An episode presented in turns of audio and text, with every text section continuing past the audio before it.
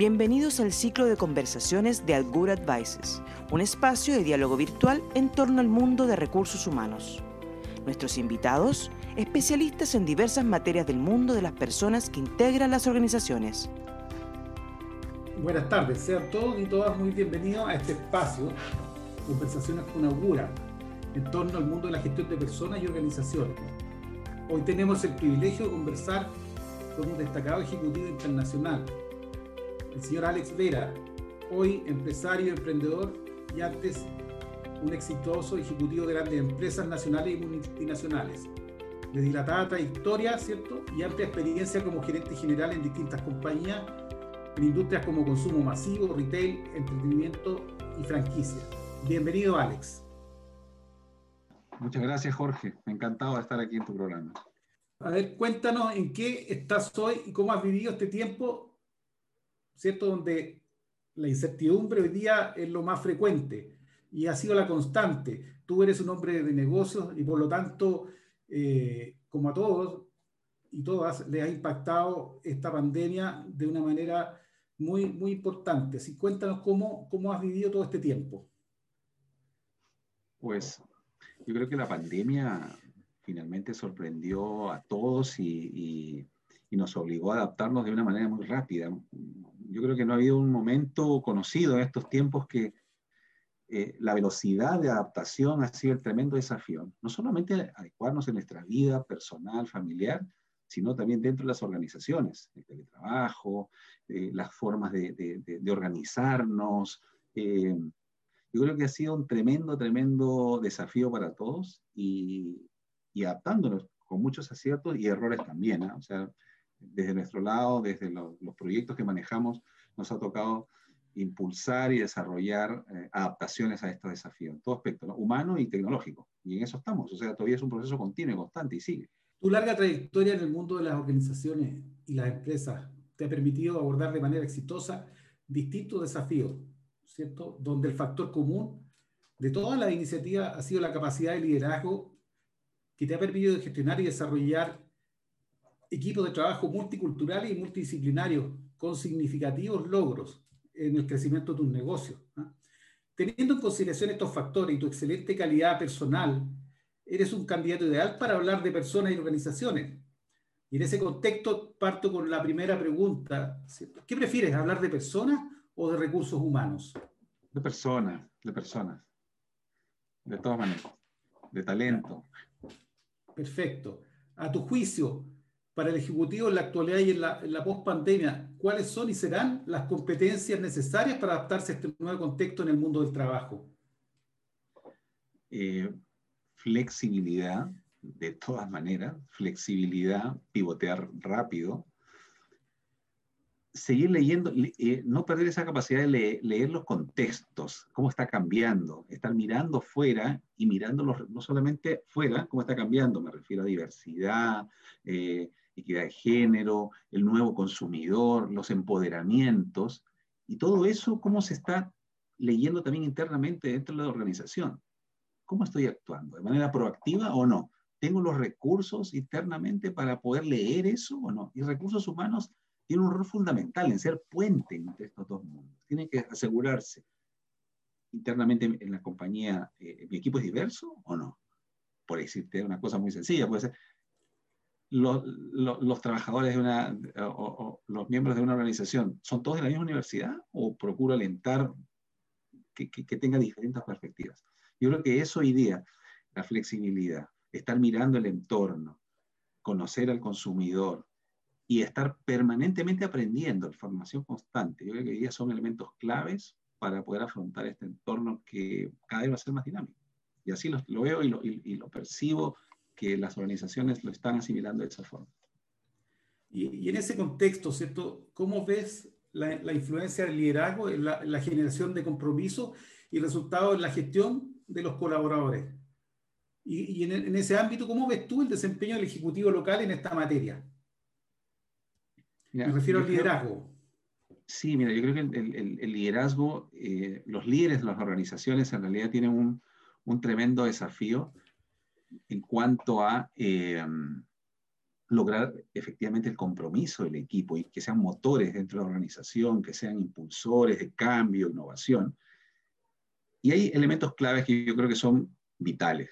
Una es el tema de la, de la colaboración y el tema de la co-creación.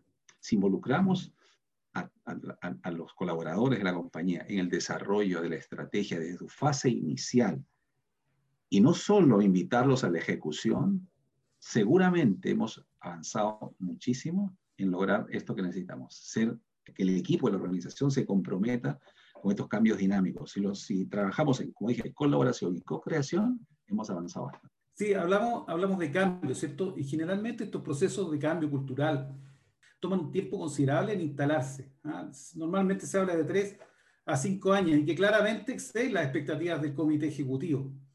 ¿Cómo se conjugan ambos intereses? por un lado la necesidad del cambio y por otra la necesidad mandatoria de responder a, las metas anuales del negocio. Creo que cada vez eh, ya no existe tal disyuntiva. Yo creo que se pueden combinar. No, es, no, no se contraponen los objetivos vinculados al cambio con los resultados del negocio. El desafío está en saberlos combinar. Y no sé, por ejemplo, debemos preguntarnos si los, los indicadores de, la, de, de la gestión del negocio incorporan estos elementos de cambio. Por ejemplo, hoy día una organización debería decir qué porcentaje, no sé, de la de la compañía va a estar representado por nuevos productos que tengan un año de duración de la compañía. Vinculo los resultados, el cumplimiento de la meta, con algo que quiero generar, cultura, innovación, cambio. Es posible, hoy día se puede hacer, se puede mezclar, no están contrapuestos. Es cuestión de creatividad y buena voluntad. Perfecto. Vamos a, ir una pausa y volvemos con conversaciones con Augura. Síguenos a través de nuestras diferentes redes sociales, tales como Instagram, LinkedIn y YouTube. Continuamos con más. En este segundo bloque retomamos la conversación con nuestro gran amigo Alex Vera, el destacado ejecutivo internacional.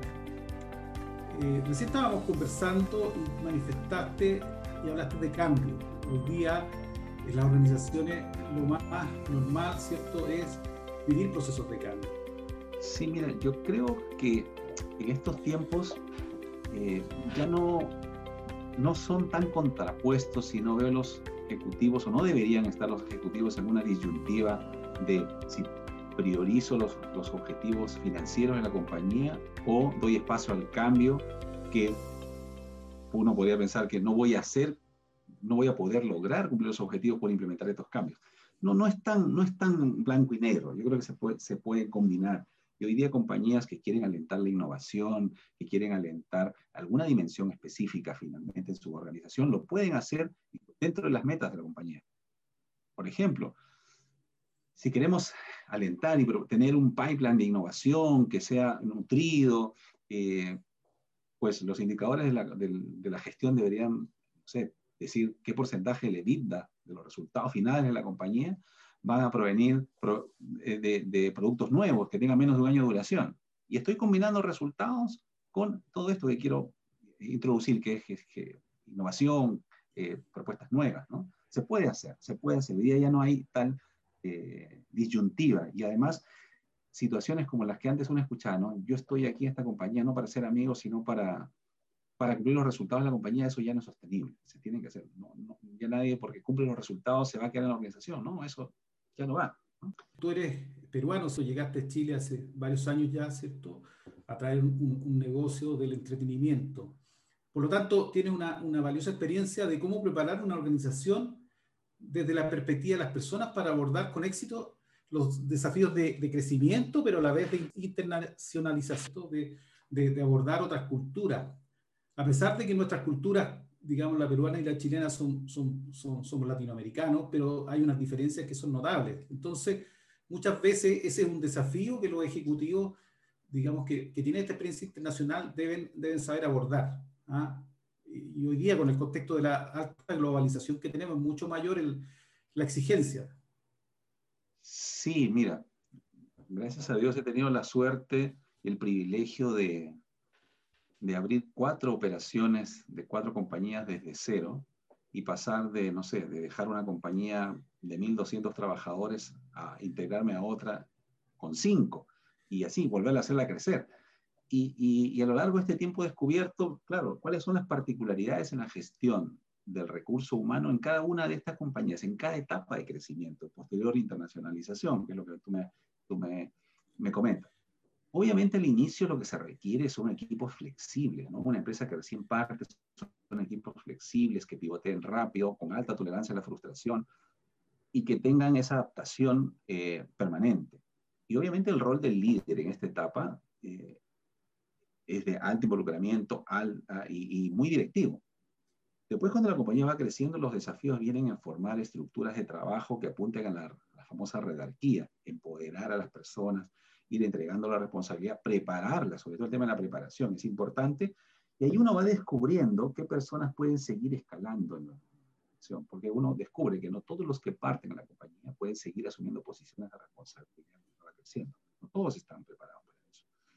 Y, bueno, eso, eso, como digo, pasa por armones, dinámica de trabajo que, que aliente las redes, la redarquía, y en la internacionalización, cuando la compañía va ya mirando mercados internacionales, es importante no perder de vista dos cosas. Todo lo que hablaba es alrededor de la empresa, pero por otro lado está mirar los mercados y mirar los productos.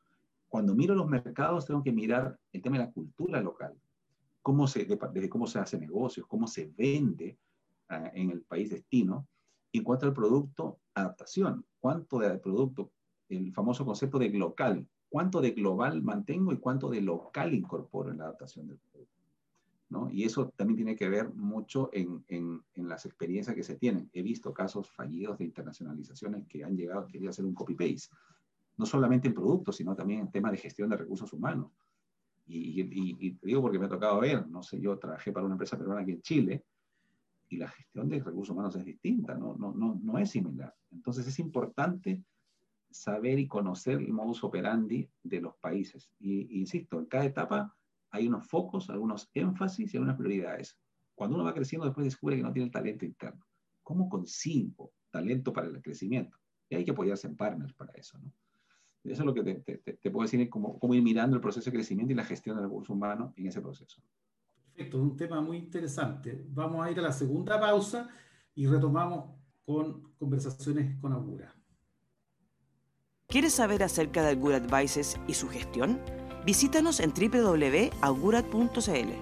Retornamos a esta interesante y entretenida conversación con Alex. Eh, Alex, el tema de recursos humanos siempre genera mucha, mucha controversia en las organizaciones, ¿ah? porque se le critica por ser un área de gasto y que, y que no aporta al negocio de manera observable. ¿ah? Y su acción concreta se, se difumina en un mar de variables. ¿Cuál crees tú que son los KPI necesarios para medir la contribución efectiva de la gerencia de recursos humanos al, éxito del negocio? Sí, mira, el tema de los KPIs de recursos humanos siempre ha sido un, tema, eh, pero yo creo que los, objetivos, y los, perdón, los KPIs de recursos humanos no pueden estar distanciados o aislados de los objetivos estratégicos. Hay los típicos indicadores, ¿no? Que son la rotación, encuesta de clima, qué sé yo. Pero eso por sí mismo, no, así tal cual, no estaría vinculado al objetivo estratégico. Hay que vincular. Porque eso no está vinculado al negocio propiamente tal, es, es un accesorio, digamos, es importante.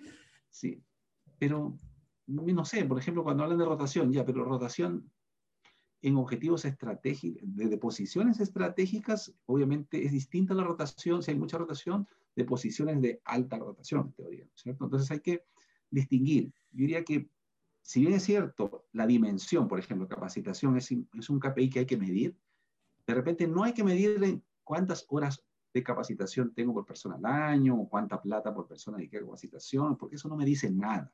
Lo que hay que mirar es cuánto eso impactó en el negocio, por decir, no sé, hicimos una capacitación en servicio al cliente, al call center, ¿cómo mejoró mi NPS antes y después de la capacitación? Es un objetivo concreto.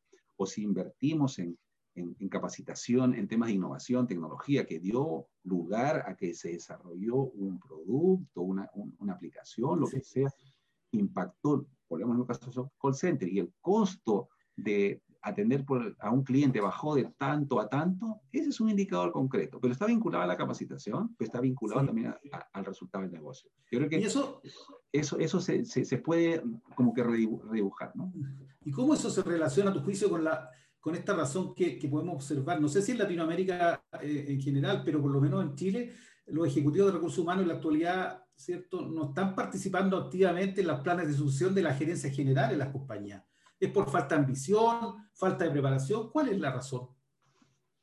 Ah, yo creo que tiene que ver con, con, con, un tema de mirada estratégica, ¿no? Que, que quizás a veces el, el, Ejecutivo de Recursos Humanos está muy centrado en la operacionalidad, en lo operacional de su, de su área, ¿no? El tema de la gestión de, de reclutamiento, de contratos, de planillas, y se queda pegado mucho en eso, y no sale a esto que yo hablo del puente, ¿no es cierto? En estar mirando el entorno, el contexto, estar mirando la dimensión del negocio, estar mirando el cliente y obviamente las capacidades internas para poder atender todo eso, ¿no? Cuando el ejecutivo de recursos humanos entiende esto y es capaz de integrarlo, naturalmente tiene la, y está en la capacidad de poder abordar el negocio en su totalidad, ¿no? No solamente quedarse pegado en lo, operacional. Sí, tú en otras conversaciones que hemos tenido mencionaste algo súper relevante. Eh, indicaste que pregúntale a un ejecutivo de recursos humanos cuáles son los KPI fundamentales en un negocio. Por ejemplo, cuál es en un negocio financiero, cuál es el, el, ROI, digamos. muchas veces no, no, no, no hay respuesta, digamos. Sí, sí me, ha, pasado en entrevistas que yo he tenido, preguntaba no sé, a candidatos y les decía, ¿Cuál es el market share de la compañía donde estabas tú? ¿no? O, cuáles eran las variables críticas del negocio versus sus competidores, en qué eran ustedes mejores que en su competencia, o, o en qué tamaño es el mercado de, de la industria donde estabas. Si no conocía, entonces eso te hace evidencia de que solamente estamos mirándonos una fracción, no estamos mirando el ombligo y no estamos mirando el negocio en su totalidad. ¿no? Yo creo que involucrarse más con la estrategia, no dejar lo operacional que es lo higiénico que hay que resolver, pero si queremos seguir asumiendo desafíos, pues tenemos que ver la integralidad. ¿no? ¿Y cómo hacemos que las personas que trabajan en las empresas en general sean más felices, más eficaces y finalmente más productivos? Mira, yo creo que pasa por un tema de, de conversación, de comunicación, de participación.